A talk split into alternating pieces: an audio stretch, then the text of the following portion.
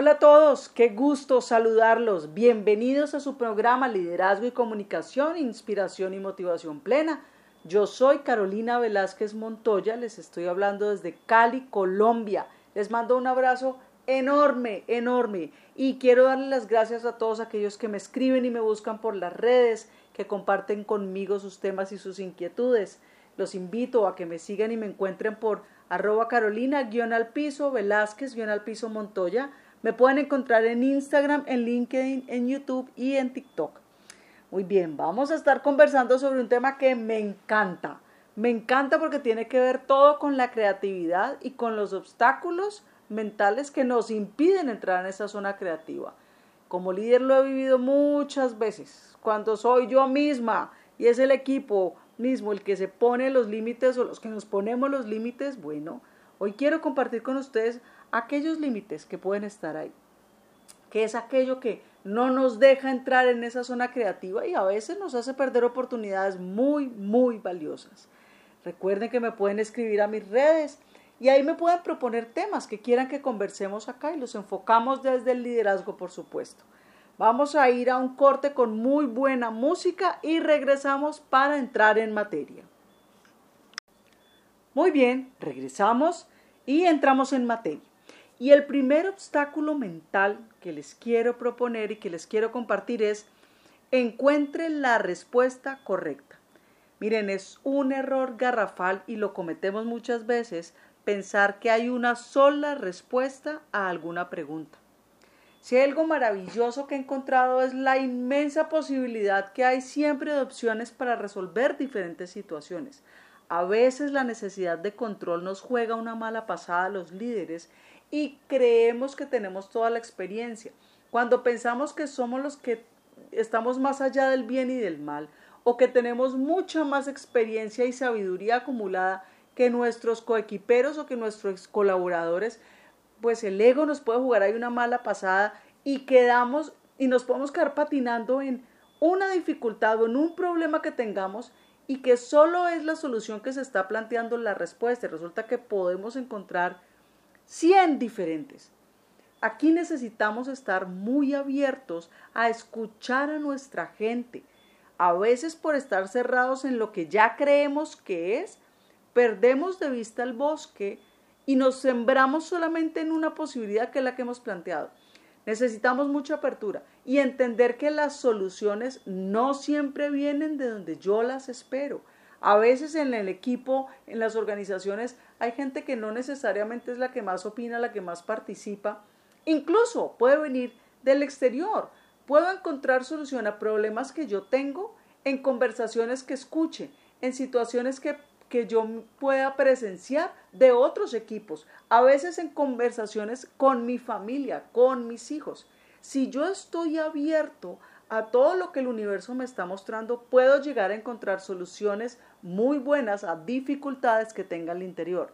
Entonces, recuerden, no puede ser un obstáculo el pensar que solo tengo una solución para cada dificultad.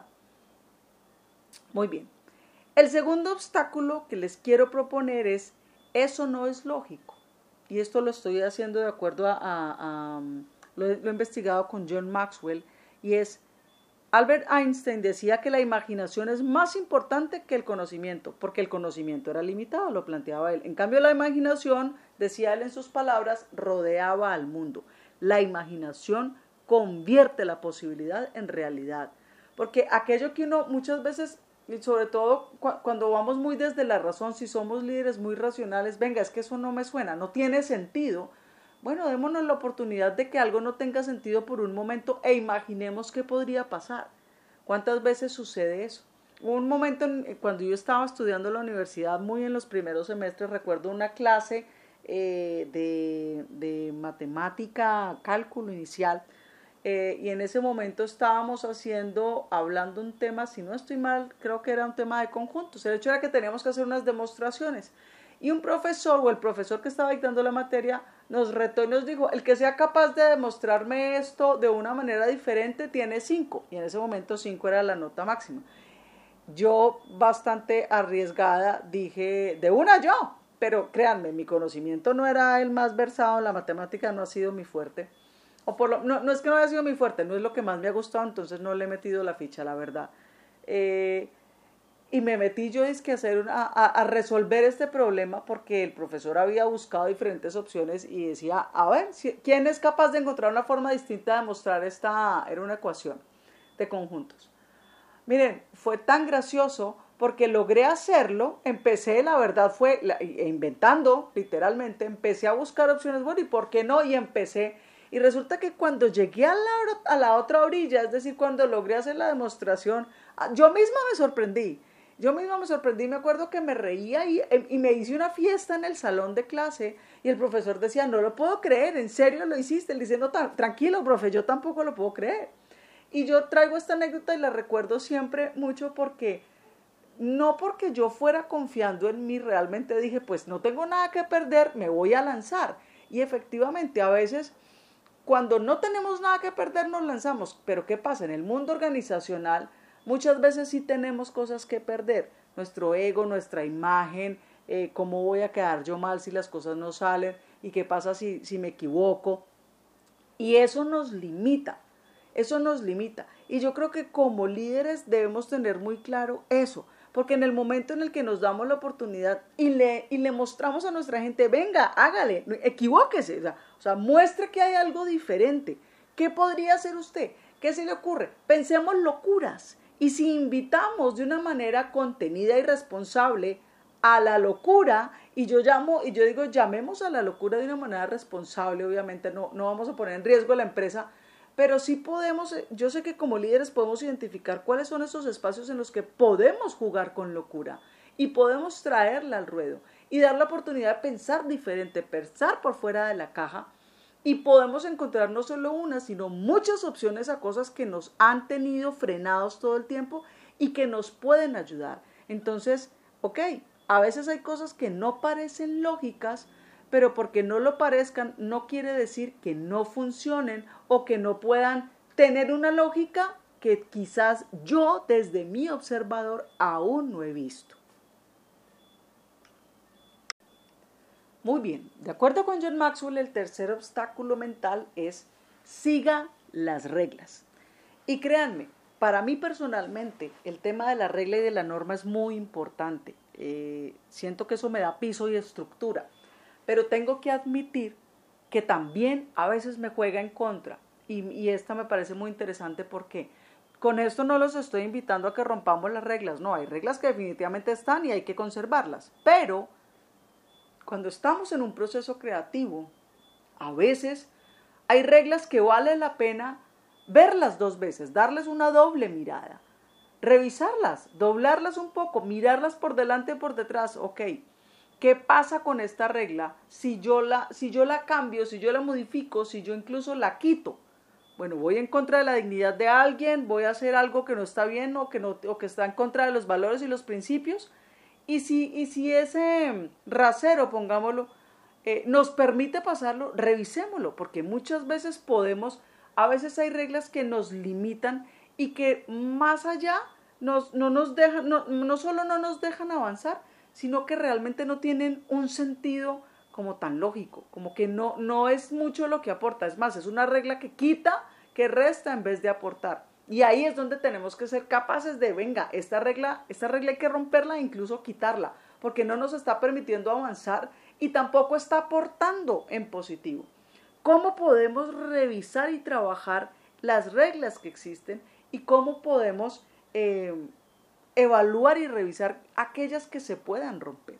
A veces hay procesos que, como así lo hemos hecho siempre, pues hay que seguirlo haciendo y entonces la regla ha sido esa, que todo se hace de acuerdo a cómo ha venido y resulta que el mundo ha cambiado, los equipos han cambiado, la gente que forma ahora los equipos somos generaciones completamente diferentes.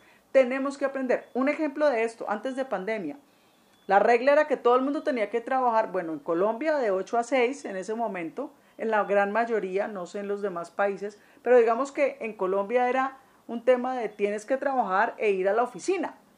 Y resulta que pandemia nos enseñó que no, y era una norma, nadie podía trabajar por fuera, nadie podía ser híbrido, nadie podía trabajar virtual desde la casa, no, el home office no existía porque la regla era tenemos que trabajar en la oficina, así tengas que durar hora y media en un trayecto de día y otra hora y media de uno de regreso. Y resulta que la pandemia nos obligó a romper esa regla. Y se fue la pandemia y, nos quedaron nuevas normas. Y entonces nos empezamos a encontrar no solamente opciones de trabajo, de, cómo desempeñar el trabajo por híbrido, por virtual completamente o, o hacerlo mixto, o también nos encontramos nuevas formas de trabajar a través de las redes, a través de los medios, tantas cosas que se pueden hacer y que se pudieron empezar a generar. ¿Cuántas empresas, por ejemplo, cuántas almacenes de ropa? Que pues obviamente el tema era, no, pues es que yo vendo y tengo, necesito el almacén físico. Almacenes que cerraron y se dieron cuenta que vendiendo a través de las redes sociales les iba mucho mejor. ¿Ven? Y la regla era no, vendemos desde el almacén físico tiene que tener una, una sede. Y resulta que no. Entonces hay reglas que se pueden sin lugar a dudas evaluar y revisar. Muy bien, otro obstáculo mental que plantea Maxwell es evite las ambigüedades.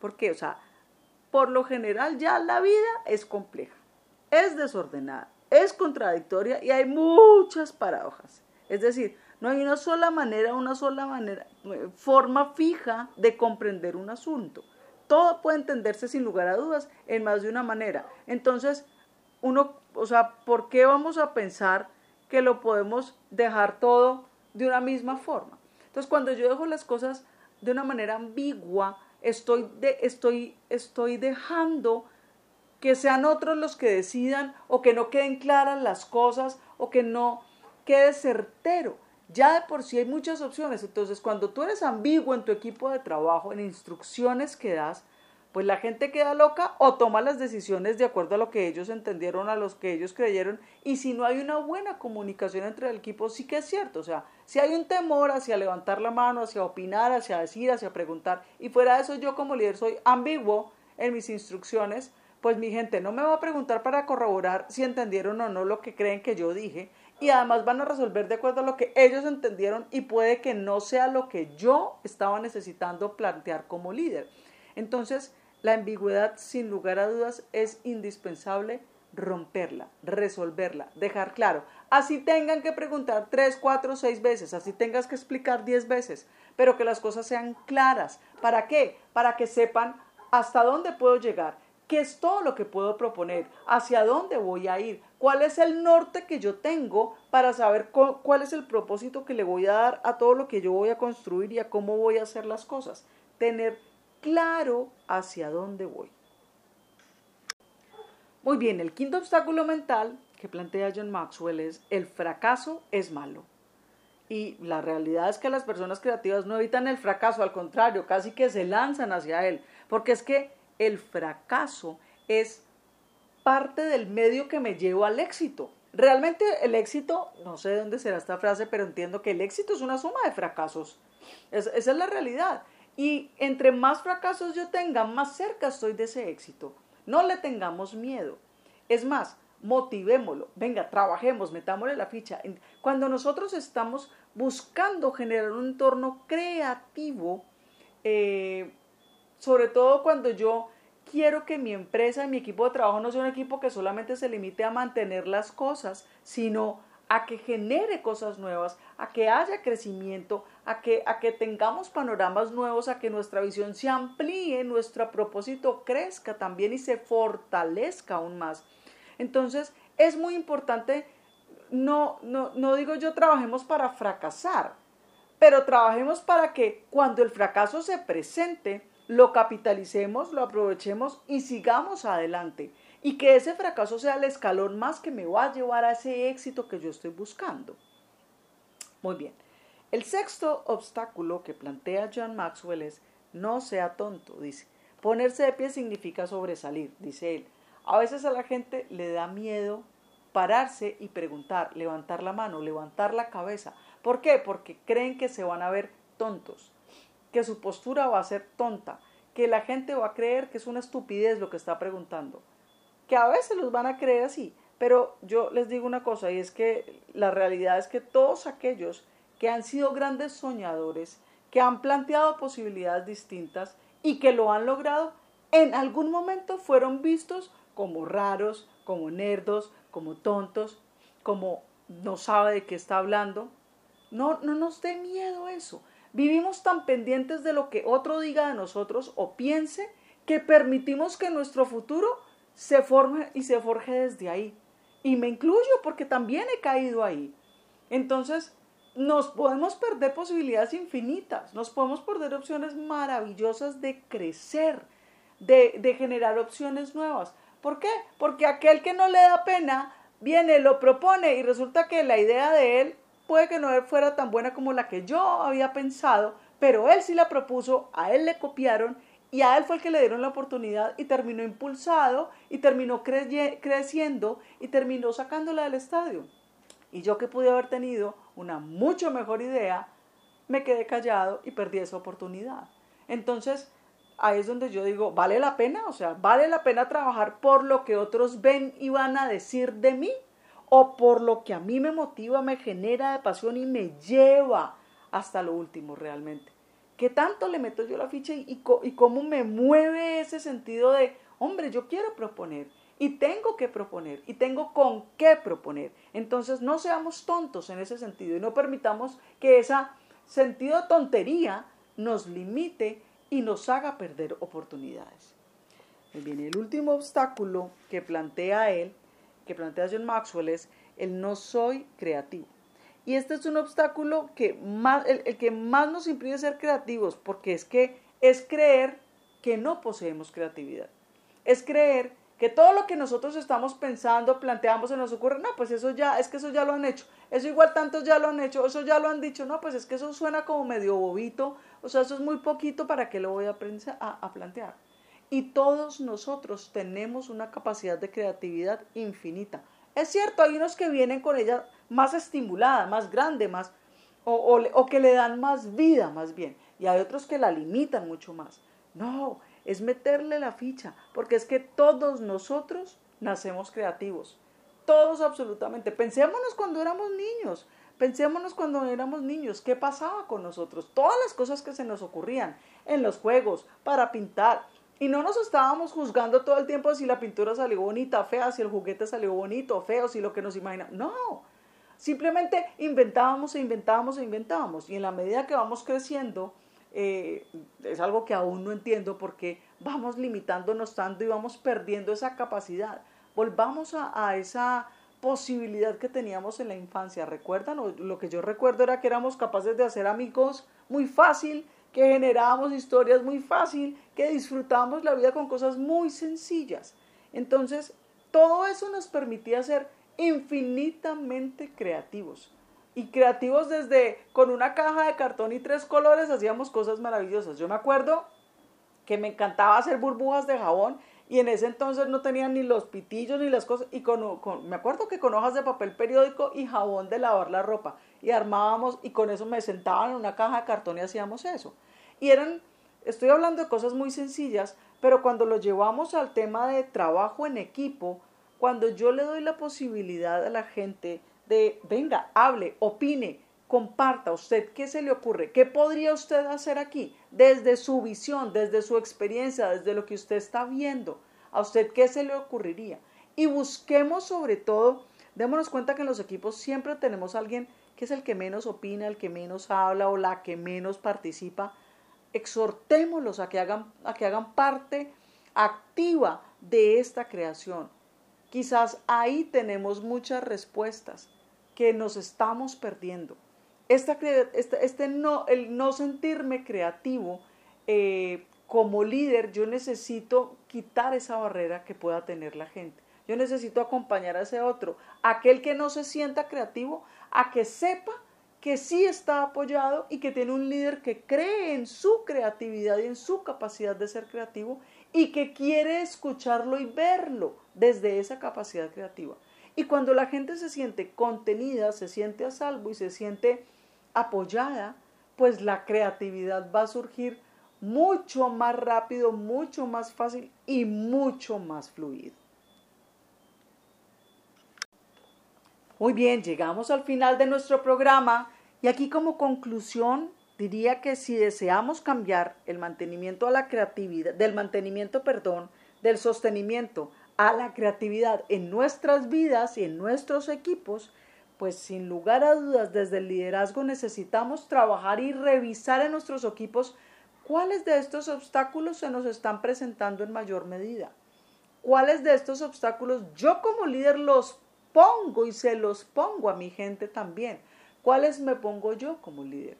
Esto, esto requiere, es importante y requiere eh, que seamos muy humildes y poder revisarnos como líderes y revisarnos en los equipos y preguntarles a nuestra gente también, porque muchas veces abriendo esa conversación y abriéndola para hablar con nuestra gente y para, para preguntarles qué piensan, qué ven, cómo nos ven, cómo se sienten frente a temas de creatividad, nos podemos encontrar una sorpresa muy interesante o muchas sorpresas muy interesantes. Yo los invito a que abramos esas conversaciones con los equipos, con nuestra gente, a que nos demos la oportunidad de, crecer, de avanzar, em, de explorar nuevas posibilidades. No importa a qué industria pertenezcas, no importa en qué empresa trabajes, no importa cómo sea tu equipo de trabajo, pero démonos la oportunidad de acompañar a la gente, de darles la oportunidad también de que crezcan, se abran y muestren qué pueden hacer más allá. Podemos estimular esa creatividad de muchas formas y no necesariamente tiene que ser a un costo muy alto.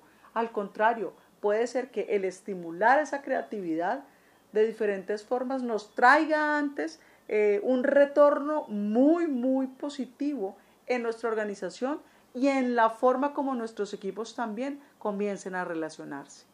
Yo soy Carolina Velázquez Montoya desde Cali, Colombia. Esto es Liderazgo y Comunicación, Inspiración y Motivación Plena. Les mando un abrazo muy fuerte. Gracias por haber estado aquí.